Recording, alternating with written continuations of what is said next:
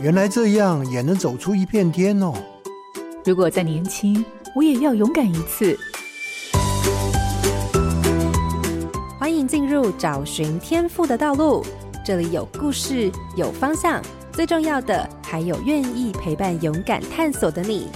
富予慈善基金会和你一起听见教育不一样。我是安伟莹。提到法律圈的人才特质，你会想到什么呢？就读法律系一定只能当律师或司法官吗？荧光焦点，法律圈看人才。过去我们认识的法律圈，好像就是官司、司法相关，很会沟通、辩论。随着时代的进步、产业的发达，甚至科技的发展，法律系所需要的特质，比我们想的还要多。例如，台湾有许多产业都要到国际竞争，各国的智慧财产相关的法规都不太相同。那企业要怎么接轨国际呢？现在的产业都在谈净零排放、ESG 相关的议题，就跟环境管理、永续有关，都需要法律人跨领域去探究。当然，逻辑强、实事求是的特质是法律人不可或缺的。如果要能够在跨领域去尝试探索，或许可以走出法律以外不同的火花。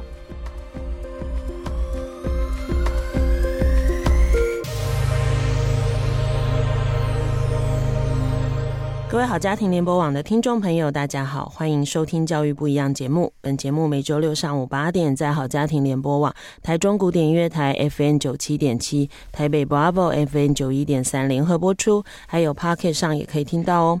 我是蓝伟莹，今天要进行的主题是人才不一样，邀请到的是力勤国际法律事务所的创办人黄佩生律师，跟大家聊聊法律圈跟人才。创办人早安。伟莹早，听众早，我是立勤国际法律事务所的主持律师黄佩生律师。好，法律圈在我们的想象中，很快就会连接到律师或者司法官，似乎就是诉讼、调查或调解，或者是判决等。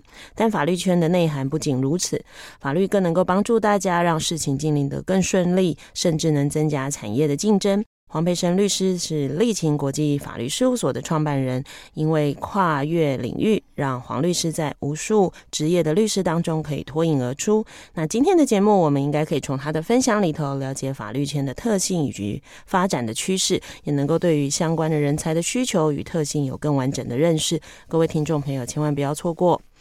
呃，我跟黄律师的认识很特别，我们是网友，应该叫连友哈。我们实际上碰面，应该是第一次吗？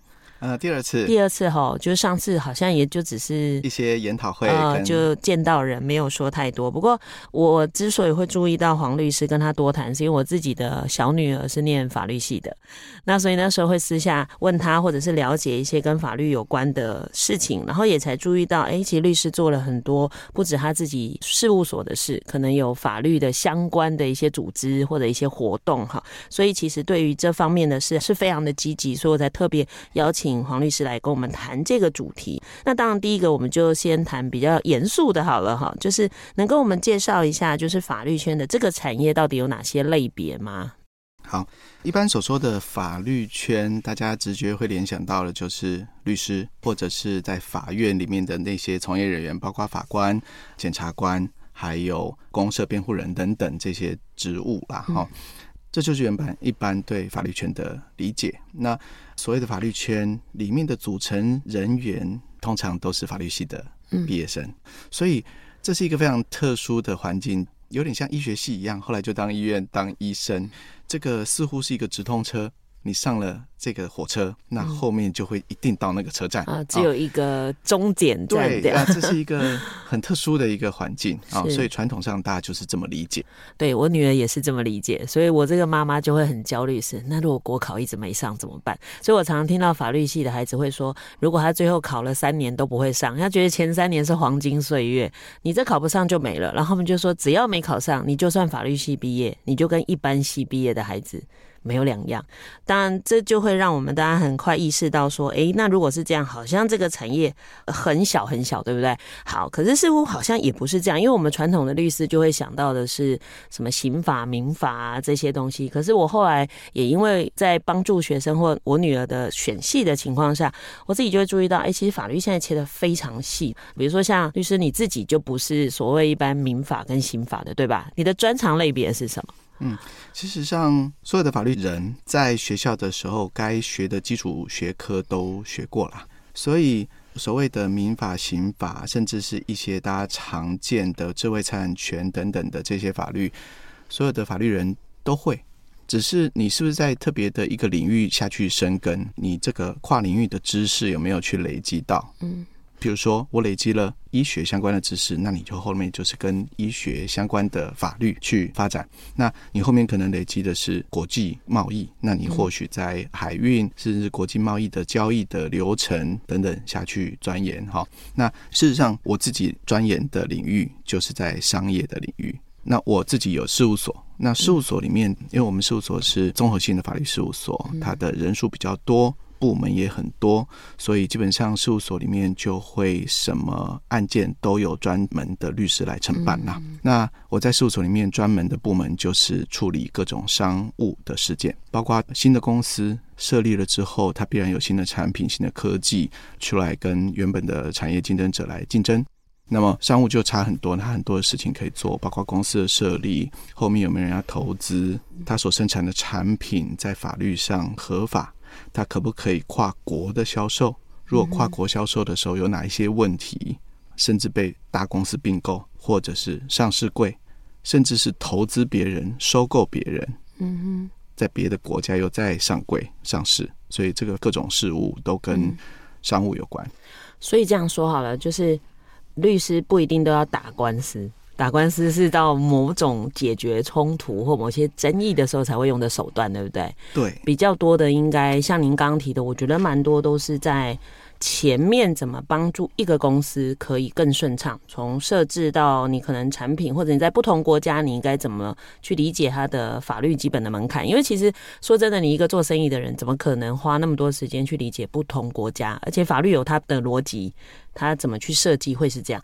那民法可能也有这个东西，比如说我今天，诶，像很多人现在会签什么婚前契约，各种东西，这个都算吗？就是都算。其实人类活在社会上。人跟人只要有交流，嗯，任何的交流就是人跟人中间的关系，就一定有某一种法律在规范它，啊、哦哦，那它就是法律关系。那这种法律关系可能是签约的，可能不是签约的。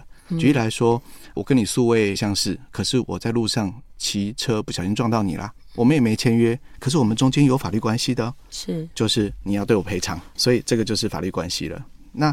嗯还有更多更多的，只要是人跟人在中间交往，就有法律关系。那所有的领域都有法律。刚刚前面讲的，目前既有的这个产业从业人员，大家的直觉印象就是律师，就是法官，就是检察官。那是因为到法院里面，法律规定了只有某种执照的人可以去做这件事，或者是通过国家考试的公务人员可以去做这些职位。但是那是进了法院啊。那个是有纠纷了，发生争执了，然后需要有法官来判决，那所以才一定要有那个程序。但是那个是在发生争端之后啊，但是在那个争端之前，其实有更大、更宽广的一个世界在前面。那尤其是商业，尤其是科技，尤其是呃，任何目前甚至还没有发明出来、没有想象到的商业世界跟科技世界都在那里。那可是。呃，目前法律人的思维，从学校里面大部分是在教如何打官司。嗯哼，考律师也考你如何打官司。考完了之后，律师训练教你如何打官司，然后最后去打官司。啊、哦，那所有的法律系的人，大部分都往这个方向走了。是、哦，这个是一个可以讨论的事情。是。偶像剧也都是演后面的打官司啊，对，因为那刺激 啊、哦，那洒狗血这样子，大家就爱看。是，我觉得这样听起来会比较像律师说的，其实只要是人的互动或活动好了，本身你都可以以某一种法律的视角去看它。那所以，如果它是一个完整的事件或完整的关系，它当然就会有正常时候应该出现样子，跟开始出现不正常状况，也就是你后面去处理这个争端。可是，当我们都把力气放在后端的时候，其实那个就变成是像解决立即性的状况。但如果我们不把力气放在前端，让状况不要出现，其实那个成本就是你讲嘛，后面那个是高成本的。如果真的要解决纷争，但前面如果我把所有东西 set up 好、ready 好，其实反而后面不一定会出现，除非是真的没办法的情况。也就是说，如果我们真的要增加我们对法律圈的认识，大家要多一个视角，就是呃，也是我这一次在查资料才发现说，哦，原来他不是处理后头，他有一个更多的是，他能让一件事情进行的更顺利。就是你可能需要真的去请法律顾问去问事情。那所以平常到底什么样的人或什么样的事情可以找法律顾问呢？就是我常常说一件事情，就是说其实它的成本是一样的。就像一个国家，你前面不盖学校，后面就要盖监狱。哎呀，好，那你终究是要花预算的。是你要花在学校还是花在监狱而已？嗯、哼哼那一般的公司也好，商业也好，一样的，你前面。需不需要找律师去审阅你的合约？嗯，如果不用，自己随便弄一弄，签一签，也是可以做成生意。对，但是你有相当程度的风险会发生纠纷，那后面你就要花钱去请律师去打官司解决那个纠纷。其实你的预算要花在前面还是后面而已啦。嗯嗯，那前面花的少一点，但是每一个都花，那后面一次花那是要花大笔的。所以其实它的成本来说是一样的。是，但是呢，我自己觉得。打官司这件事情是这样啦，嗯、就是说台湾的法治哈，我稍微讲一点这个法律的东西，就是它是一个大陆法治，是。大陆法治跟美国我们看到那个法庭剧比较不一样，就是我们的赔偿叫做有损害才赔偿，嗯，原则上叫做损害填补主义啦，就是说如果被人家撞到，啊，你这个发生损害，你的医药费或者是这个身体受伤的损失发生了呃八百万，那么你就是最多就只能拿八百万，你不会超过。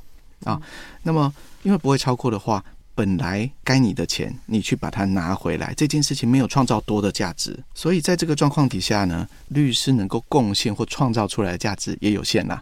所以常常听到有人讲一句话，就是在法院，无论你官司打赢或打输，大家都输了，原告也输了。被告也输了，因为大家都花了额外的成本去解决这些事情呢。哦，那精神跟这个经济上都很不开心，所以这件事情不是好事。那么我们在做法律的事情，没有人期待后面会去发生纠纷。但是当发生的时候，不得已我们一定要去解决它，所以那是一件不得已的事情。但是我们最好是不要把不得已当做是一个主要要做的事情才对啦。嗯，是，我觉得黄律师说的话好像适用在所有生活中的事或各行各业。也就是说，你前面越随意的去规划或开始推动或执行事情，就表示你打算把你的力气用在后面解决所有因为没想清楚或没规划好出现的问题。其实各行各业或者是各个领域好像都是一样的道理哈，都会有这种情况。那当我们回到刚刚我特别提。的，比如说像您刚刚提到您是商业的部分，可是即便他是商业相关的律师，好了，在处理的事情，坦白讲，它也会随着时代跟产业的变化，还有国际之间的关系不一样，应该会衍生越来越多不同类别的事情，对吧？所以以律师圈的这个行业来说，它会不会其实有很多东西是一直冒出来新的，甚至它的需求或职务或工作类型，其实会一直在增长当中，会有这种情况吗？必然的，呃，我们常常听民众会去抱怨政府的法律，说这个法律跟不上时代。嗯哼，为什么 AI 你没有一个法律去规范它？这个是当然的，因为法律一定是开始有一种社会现象发生了纠纷，或者是预防未来可能发生的纠纷，所以去规定出来嘛。嗯，但是。未来会发生什么事情，我们现在不知道啊。嗯，就像蔡伦造纸术的，不知道后面会有印刷术；印刷术不知道后面会有火药，不知道后面会有个人电脑、跟互联网、跟 AI。那永远都会新的东西跑出来。凡是有新的东西跑出来，当更多人跑去做这件事情，那就可能发生纠纷了。我们那时候政府才需要出来管嘛。毕竟我们是一个民主社会，没有规定不能做的事情 就是可以做的事情。我们不是共产社会，规定说你这个你可以做，你才可以去做。嗯，所以相反过来，我们本来就是事后的来规范，所以法律必然是后来才发生的。嗯，但是呢，这件事情呢，因为大家要创新。赚钱、创造价值，所以必然会去发明更多的新东西出来。嗯，好，但是法律人不能因为没有法律就不解决或者是不规划这些事情。嗯，因为法律，我自己觉得它本身并不是一个能够拿来贩卖的东西啦。它一定跟其他的产业专有知识呢去结合了之后，它才会创造价值。所以这也就是你一直会提到你要跨越领域，对吧？就是你不能只抓着你自己本业的法律而已，你还必须对于你涉猎，比如说像您主要是商业的范围，所以您就会变成必须除了理解法律，还必须对于你的场域或者你的 TA 的对象，他们关心的事也要有一点认识，是这个意思吗？是，这个概念就有点像平常在讲的跨领域。举一个例子来解释就很简单，就是一般的公司。为什么礼拜一早上大家一起开一个周会？就是因为行销老板跟业务跟生产每一个部分的负责人，大家一起来把现在发生的事情互相讨论，取得共识嘛。嗯，这个的会议有需求，但是开会是非常浪费时间的事情。嗯，开完了之后大家就取得共识了吗？未来就一定畅通了吗？未必。但是一定要开，因为大家需要取得共识。可是如果这一个会议是在某一个人的头脑里面发生，会怎么样？老板自己就有商务，自己也做业务，自己也做生产。平常麻烦的就是他一个人做不完所有事情。但是到了数位时代，如果有数位工具的协助，之前不是有书叫做《艺人公司》吗？事实上，他就是每天的周会在他头脑里面随时都在开。这样子的公司最有价值，这样子的创办人最厉害。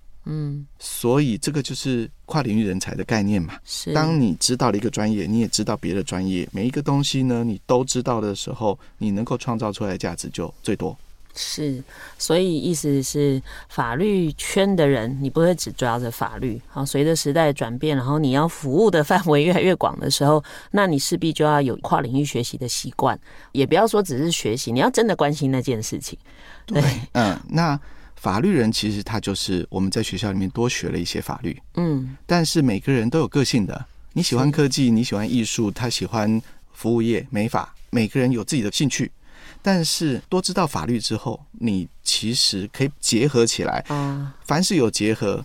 领域的交集就是价值的出现的地方，是就是你跟别人与众不同的地方哈。所以像我刚刚那样提的意思，就是换句话说，就是这个圈的人来说，这个产业事实上有没有那个可能是，因为我们很多产业啊，会有那种你自己去创造未来。也就是说，有些事其实是被创造出来的。可是像您刚刚提的，法律可能常常是因为真的有某些事件出现，所以可能政府才定了某个法律。可是到底法律人自己有没有可能是在你对于这个产业的互动很熟悉，然后再加上你法律的知识，你就会预想说，其实诶，也许现在没有这个法律，也许没有任何规范，但我们在规划这件事的时候，我可能预先去设想某些事情，在我将来才不会遇到麻烦，会这样吗？当然会。我举个例子哈，就是电动车是这几年才兴起了哈。在那之前，我们做的事情是什么？开汽油车，汽油车就需要加油，就有人去开加油站。那加油站那时候政府有什么法规吗？没有什么法规。但是后来因为加油站里面存了很多油，它有可能会爆炸，它可能有气味，旁边会危险，所以有各种环评的规范，还有周边的区隔，所以它的规范非常多。我们称为法律规范的密度很高。嗯，那。当新的科技出现的时候，我们需要充电站。那么充电站的规范现在有什么？跟各位说，蛮少的，只有土地的一些规范，跟台电愿不愿意签订给你。那它会不会爆炸？它会不会有什么东西？也是有可能啊。但是目前没有太多规范，所以现在这个时候大家就赶快抢进去盖了各种充电站。你盖完了之后，政府觉得，哎，这个需要规范一下哦。他会不会说？之前盖的全部都不算，不会，一定会是辅导你就地合法嘛？是，所以现在进去的人就有优势。嗯，那这个事情人们有需求，商人就会去做。这时候商人需不需要法律人把这件事情弄好？包括跟地主的合约，跟台电的合约，包括现在充电站也不只是充电站，旁边会建厕所、建小卖饭、建咖啡厅。那跟这些来加盟或者是参与的人的中间的合约，跟车主中间是会员制、刷卡点数各种东西，通会跑出来，是不是需要签约？嗯，那这些全部都是商机。那法律人除了去协助这些商人去把这些东西弄好之外，有没有可能法律人自己也去做这个业务呢？嗯，当然可以呀、啊。好赚的生意为什么要让别人赚呢？为什么法律人自己不能做呢？好，所以这个事情太多事情可以做了。是，所以就会变成，因为你更早接触到某些新的可能性的时候，反而如果你自己变通快一点，你也会看到里头有哪些可能嘛。哈，是。那当然，我们刚刚举的都会比较是商业上的例子啊。呃，我记得我大学有个同学，因为我虽然念化工系嘛，那我们班上有个同学毕业以后，他后来就跑去我们班好像不止一个律师吧。后来就跑去考律师，但他就是比较传统，可能走的就是民法吧。那我一直记得他跟我讲过一件事，他说：“哈，你只要处理这些家庭或有的没有的事情的律师，你到后来对人性都很难相信，因为他就会觉得为什么家人之间可以怎样怎样怎样怎样。”好，那因为我们刚刚提的比较是您提的是商业部分的，如果回到传统的民法、刑法，它是不是就会比你刚刚讲的那个产业那一个类别的法律圈的工作更？固着，还是他就是没有太多可能性跟创新，他永远就是一样的模式在处理嘛？这个的关键在于定义啦。好，嗯、我们讲的家事事件，嗯，就是跟家人中间的关系 哈，他可能是家事事件，他可能是继承、呃离婚或者是认养小孩中间的这许多关系，他是不是就没有创新的可能？其实。不是的哦，平常我们讲创新，大家可能想象的是我我我发明了一个癌症的药，或者是我发明了火箭科技哦，可以怎么怎么上火星，那个才叫创新。其实不是的，任何的东西比现有的更进一步，就叫做创新了。而这创新不一定是科技的创新，可能是商业模式的创新。所以在家事领域，大家现在也非常多的新兴的状况出现了，比如说同性之间的、跨国的。不同宗教中间的这个，当然包括我刚刚讲的婚姻，也有继承关系。举例来说，像台商大概在三十年前开始赴大陆去经商了。那个时候在大陆，如果呃做的不好，就变成台流；做的好的话，他在大陆会置产，嗯，他甚至会另外组家庭。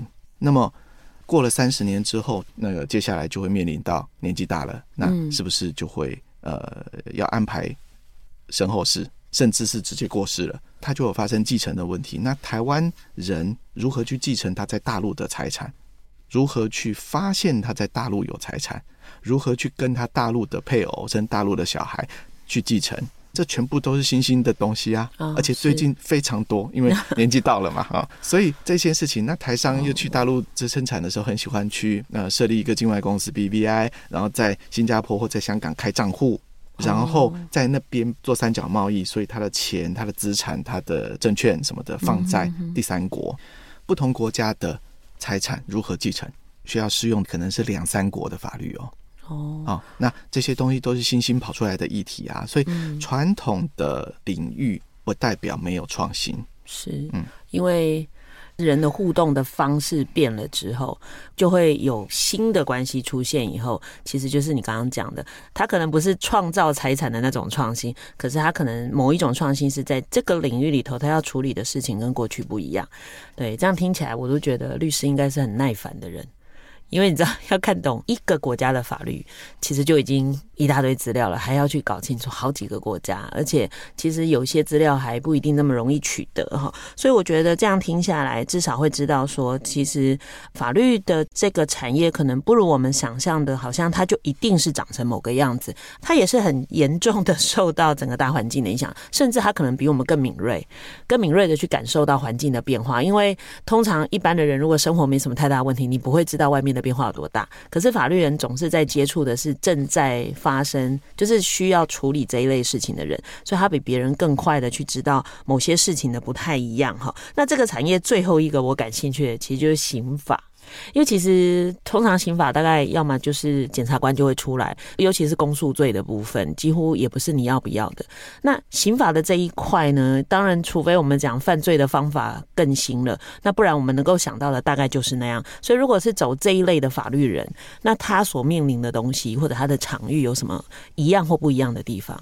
我觉得都一样。作为法律人，你接下来应该期待的是别人会问你法律。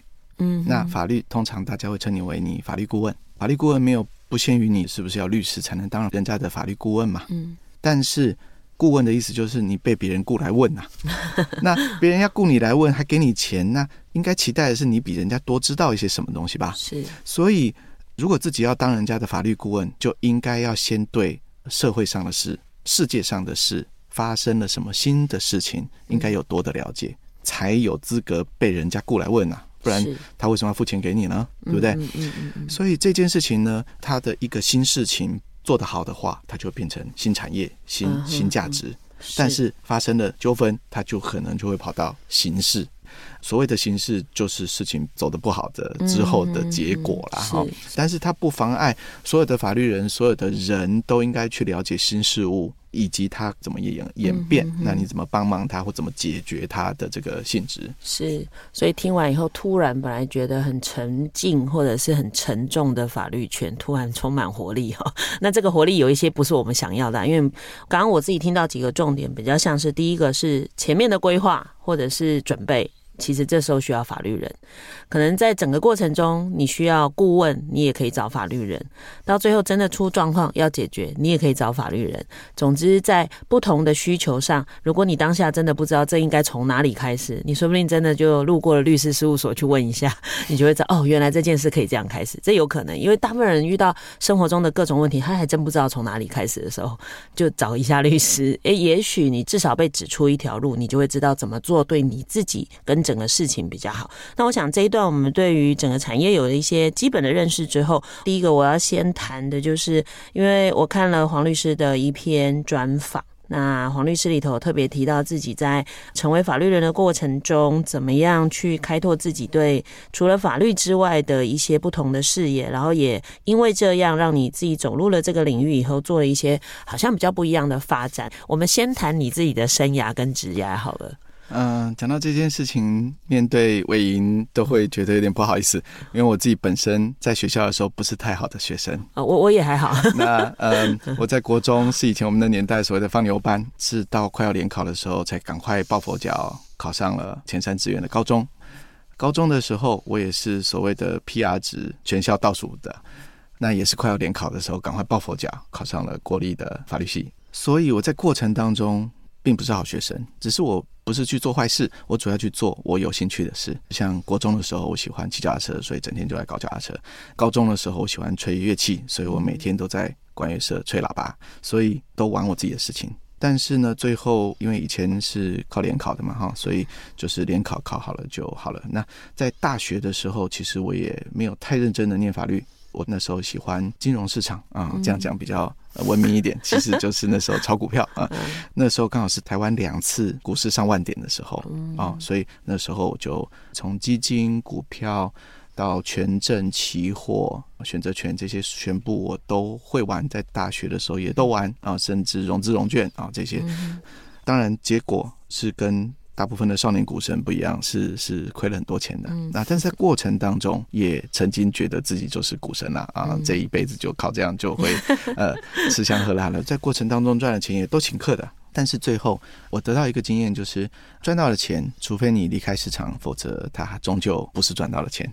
不过在这所有的过程当中，我至少学会了单车，我学会了音乐、艺术以及金融市场的所有专业知识，这些东西呢。跟法律都能够结合的，包括我母亲开出版社，所以我对于书的这个产业、出版业如何编书、印刷、发行跟销售非常熟。那我父亲是做机械加工厂，所以我对于金属铸造、精密加工以及国际贸易如何销售都非常熟悉。这些东西总合起来就是我这个人啊，嗯，就是我能够提供的价值嘛，嗯。所以在我一开始做律师的时候，别人说你懂吗？我懂啊，我这个书的行业，甚至艺术的行业，我全部都可以告诉你是什么东西，而且中间它有一些问题的地方，有可能有风险的地方，法律怎么样去结合，所以听的人就觉得有道理。再来，金融市场，你可以讲得出任何一种金融商品，它跟他们里面的关系，甚至我以前还去拜师学 K 线图、画波浪理论 哦，那间都花了钱去认真的学习，那些也真的都是好理论，不是拿来骗人的。嗯，所以。大家讲的语言我都理解，当事人也好，或者是我要提供这个意见的那些客户也好，他都能知道，其实你真的专业，你不是只懂法律书呆子，我还要来教你，到底你是顾问还是我是顾问，所以我们是真的能够提供给他真的价值跟意见的。嗯，这样听完我就在担心那种哈，像我女儿，她就说有人是从很早就在关在图书馆。一直在准备国考。那如果没有太多对世界的关注或自己的兴趣，他会不会进入这产业以后就很辛苦？因为通过国考是所有法律人的梦想啦。嗯，但是回到现实面，真正通过国考的人，大概只是法律人里面的几个百分点而已啦。是，所以我们要思考的就是说，念气管系的怎么不一定要去考国考呢？但是这些人即使没有通过国考，他的人生还是有价值的。嗯，譬如说电子商务，它也是有价值的东西，也是可以去从事啊。那里面需不需要法律人？绝对需要的。嗯哼哼。但是你只会学习到打官司的专业知识的法律人，那电子商务里面就未必需要啦。哦呀，OK，他反而限制了自己的可能性。应该说，法律人不能只把法律跟打官司结合在一起。是，法律可以跟其他的东西结合在一起，都很有价值。但是传统都只把法律跟打官司结合在一起，嗯、这个事情是比较可惜的。嗯，所以你知道，我真的也遇到很多朋友啊，他就跟我说：“天哪，我的小孩念法律系怎么办？这条路好辛苦。”其实大概就是因为他们想到的就是他只有某一条路，然后后面只有某一个结果，如果没有了就没有。就好像现在我今天我修了教师的相关课程，我考不过教师检定，没有教师证，我好像什么事都不能做。我觉得那个感觉。有一点像，就是他其实太过狭隘去看这件事情。那您怎么看？因为你的事务所里头也会有一些年轻人开始进来嘛。那你自己看，现在进到这个产业的年轻人的特质，到底跟过去进到这个产业的有没有什么异同？尤其现在年轻人跟以前是很不一样的。哎，他们的世界其实不像我们的，就是比较窄，它的可能性很大。那你怎么看现在这些年轻人呢？现在的法律系的在学期间，他们会去多一些思考。嗯，哦，就是他会接受其他的一些领域的思考多了一些，但是我必须说还是啦，大多数的法律人还是以通过国考为主要的考量，所以考试考什么，尽量就赶快去念什么。嗯，那么至于其他都摆在后面。但是我自己在禁用法律人的同学的时候，其实我自己不这么看啊，我都会希望在其他的领域知识多一些。那通常法律人的履历表就是他的呃民法、刑法跟各科的分数多少，再来他就会去参加最多课外活动叫做辩论比赛，去参加杰赛普的比赛、奥瑞冈的比赛制，然后李律杯辩论赛啊，就这样了。没有，OK。但是我常常看到一些履历表，我就会特别有兴趣。第一个，他英文很好，他用英文去比赛，嗯、或者是他用英文去参加，呃，像 L'Oreal 有办商业的简报竞赛，所以代表他知道商业。然后他有没有科技的了解？嗯、好，我曾经面试的，我问他说，因为刚毕业嘛，哦，你有没有用信用卡？哦，没有。你用的支付 APP 是什么？没有。那你真正的存款是放在哪里？邮局，这一生只有邮局账户。所以你对金融的了解只有邮局账户的时候，我如何期待你去服务客户的时候，嗯、人家问你的任何事情，你可以回答出来？嗯，啊，更别说举一反三了。嗯，你还要给他建议耶，对不对？那这件事情是不 OK 的啊。嗯，这个现今的时代，作为人家顾问，需要。比人家知道多一点，但是你比人家知道的更少，就糟糕了。是，就像你刚刚说的，其实打官司可能只是律师工作里的某一小部分。你刚刚讲一年有多少案件，这样算起来，其实说不定更大的部分就是前面这些规划或顾问的工作。那如果你就是一个活在自己的小的圈圈里的人，其实有时候讲顾问是你一讲完话，对方就很安心。因为他觉得他跟一个懂我的人在说话，跟我讲什么你看起来都没有反应，其实那个差别真的是会蛮大。但你刚才讲那个履历，我就突然想说：天哪！那如果我女儿的履历去你那的时候，那你看到会想什么？这当然是以家长的角度在聊。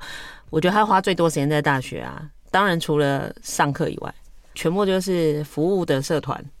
他就是喜欢去跑偏乡的法律教育，再来全部都在打篮球、系篮什么各种篮。那我在想说，嗯，这算一种特质吗？那如果是这种特质，会是哪一种呢？他就是关心公众事务，明明他已经到了很后面要考试要做什么，但只要这个系上需要他帮忙的事，啪就会跳出来处理事情。这也算特质吗？是特质啊！哦，我也非常喜欢这样的事情，因为我主要的工作是协助创投。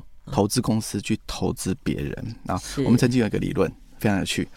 如果你现在有一个一千万，嗯，你想要去找未来有价值的人才去投资的话，你会投资谁？在学校找，有人就说啊，当然找每一个系的前三名呐。啊，那就那没有用。那给他们奖学金，未来哦约定说你可以来再来找我，我未来就投资你的公司，对不对？是。但是其实真正有价值，我们发现不是前三名，一定是社团的社长啊呀，对，跟最活跃的人，或者是系学会这些人。你你去看，通常在班上前几名的，后来发展也不一定好。但是通常社长或者是系学会的会长那种的，后来都。他比较比较好，因为他们可以在活动上面各种活跃，那必然会找到出路。OK，必然会找到出路，解决问题的高手。不管你做什么事情，做篮球非常好啊。现在篮球不是 很热吗？是，它是个生意，而且在美国的趋势来说，其实 NBA 比 MLB 成长的非常快。因为 MLB 被呃美国人认为那是老人的球类哈，慢吞吞也不知道在打什么。但是篮球那么刺激，直接灌篮这样子现场轰动，相关的产品直播，所以一个产业你喜欢去玩，你可不可以用其他的观点跟思考去看它？怎么样从里面创造出价值来？我们先不要讲赚到钱，创造出价值来，价值是什么？那个都可以思考。如果你喜欢那个东西，而不是说哦，我只是想要灌篮得第一。之外，你可以有多一点思考的话，那就是好人才。是，了解，嗯，所以换句话说，你只要把你喜欢的事情再去连接跟扩大，其实它有无限可能。任何东西你往下挖都是学问。是，譬如说喝咖啡哦，它是日晒还是让你手冲哦？然后怎么样？你你可以讲到非常深的学问去。红酒，甚至是。任何东西都是学问，沉香、木头啊，每一个都是学问。你喜欢任何东西都可以，你从里面做出你自己的学问跟价值就可以了。我认识一个在南部玩赛鸽的人，嗯哼，他光玩赛鸽，每一年赚上千万，嗯，赛鸽非常好啊。你怎么样把赛鸽做成一门生意？嗯哼哼哼，对，他还出国比赛呢。嗯，哦，对，那个其实没有那么容易做，哎，对呀、啊，那很难的。是，有时候我们看别人都觉得，哎，这到底是 玩物丧志，但其实不是，人家是很用心在规划的。所以，其实从这里我就看到下一件事是，看样子法律人反而应该对于他自己的生活的范围要有更多的涉猎，也就是说，他不能只聚焦在，当然没有错，你要国考，你要了解你的法律的学习，但你人生不会只有这样，你面对的每一个。未来面对的每一个顾客，好了，他们其实也都是活生生的人，他们都有非常多不同的需要。那所以你必然也要成为一个这样对生活敏锐，或者是对外在世界好奇的人嘛。所以我就要谈到，到底什么样特质的人呢、啊，是比较适合进入法律圈呢、啊？所谓的法律圈，我的定义就是比较大哈，所以没关系，任何人都可以进入法律 圈。我们也见过一些不是念法律系的人进入法律圈的。举例来说，你刚刚说你们化工系的同学来法律圈，他不一定要考律师哦。如果他考到律师，非常好，更棒。现在也流行 ESG 的议题，是在事务所，我们也提供对企业的 ESG 的解决方案。嗯，因为企业就需要去符合 ESG。嗯，那么 ESG 国际的法律是什么？关于绿能，关于 ESG 的指数，嗯，那么规定是什么？我们怎么样服务他们，提供到这样子的一个解决方案？那是法律需要的服务啊，那我们就需要这样的人啊。嗯、那这人大部分不是法律人，他可能是化工，可能是环工、环保的人，对不对？嗯、那这种就是跨领域的人才可以进入法律圈。嗯哼哼，那。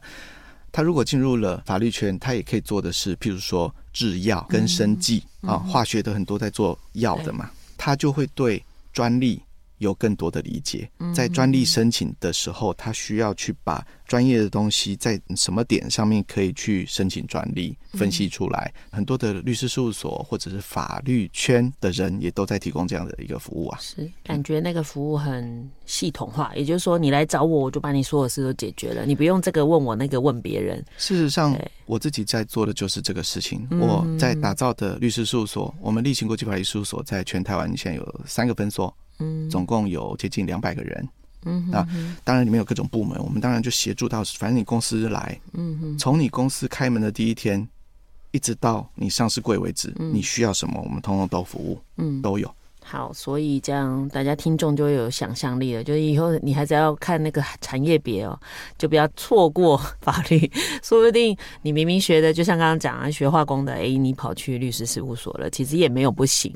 因为说真的，还蛮多化工的人不见得喜欢在工厂工作。对 对，那更是相反的，是法律人也不能只限制在只打官司。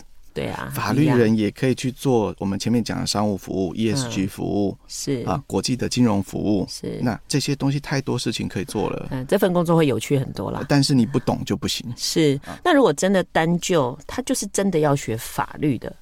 对，因为我觉得大部分人以为念法律的很会背就好了，可是其实我觉得完全不是，因为背东西又不是把它硬背起来就好，因为其实法律各种条文你还是要分析判断嘛。所以如果他真的就是要学法律的，大概什么样特质的人适合呢？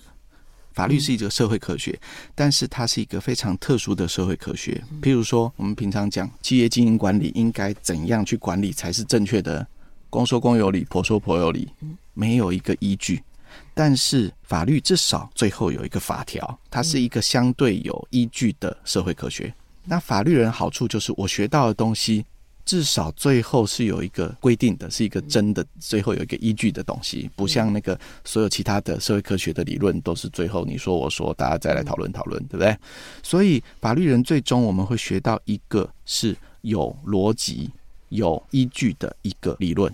嗯嗯，那我们去结合其他的东西，我说什么其他的事情，就说，哎，你至少最后都要听我的，因为我背后是法律。对对对，对不对？所以法律人学到的最有价值的东西是逻辑，是法律。那这个东西呢，就已经赢了太多的其他的人了。嗯，这让我想到有一次我在跟我女儿讲，因为某个社会事件，然后大家在讨论那个法官的判决或法律的事情，然后我就跟她说，嗯，谁谁谁说了什么。我觉得真的学了法律以后，当然本来就很逻辑很清楚，跟理智。他就有说，现在法律就是到这里。你如果真的不喜欢这个结果，那你就修改台湾的法律。对，呃，女儿就比较会跟妈妈这个这个反那个回话了啊。对，不是，因为他在讲别人，我完全可以理解，因为我其实也是这样的人，我会觉得事情就是这样。但你觉得这样判不合理，你这就为难了使用法律的人，因为他就是只能依据这个来判断。那至于他个人认不认同这件事，他在他专业上发挥的时候，他不可以加入。我觉得我不喜欢这样，那他就是不专业的法律人。对，所以我觉得这也是一般民众常常在看到很多法律的决定的时候，容易出现的情绪反应。那我记得我以前在高中开课的时候，有一次开课也是类似在讲这个。我觉得至少学员修完这个课有以后有一个理智，就是他很清楚，以目前的法律只能对事情做到这样。假如我对这件事不满，我应该努力的不是怪这些人，我可能要处理的是法律的修法，或者是取得更有利的证据的技术。啊，因为科技上的嘛，他们在讲那个采那个污染水啊，什么什么及时的。那我觉得至少孩子就开始比较进入到以法律来思考这个社会运作的方式，理智多了，不然整天就吵来吵去。是的，是的，对，对，我觉得这个真的还蛮重要的，因为我觉得民主社会啊，为什么大家都说要法律或法治的素养，就是不然无法沟通。对对，理性沟通就是在某种共同使用的规范下，我们才能理性沟通。对 对，不然就是各言其志，那完完蛋了，这个民主就变成混乱哈。我觉得也是大家可能要慢慢去思考的问题。那当然，最后这一个部分，我比较好奇想问的就是，律师你自己接触了这么多产业，包含你自己的成长的过程，跟包含你看人才的方式，其实不太一样哈。那你自己有孩子啊？嗯、那这样的东西，在你面对你孩子的教育上，会有什么不一样吗？嗯，因为我前面讲我自己的经历哈，是一个不太认真念书的孩子，嗯、所以我对我自己小孩的期待也是以这个角度做出发，嗯、就说最后的结论是，所有的人，不管是法律的当事人，或者是未来我的客户，他们期待你的是什么东西？你给他一个解决方案，你要用。法律打官司的方式解决方案，或者是前面帮他协调解决方案，甚至是大家一起走向光明的未来，有一个互利的方式解决都行。总之，你帮我解决。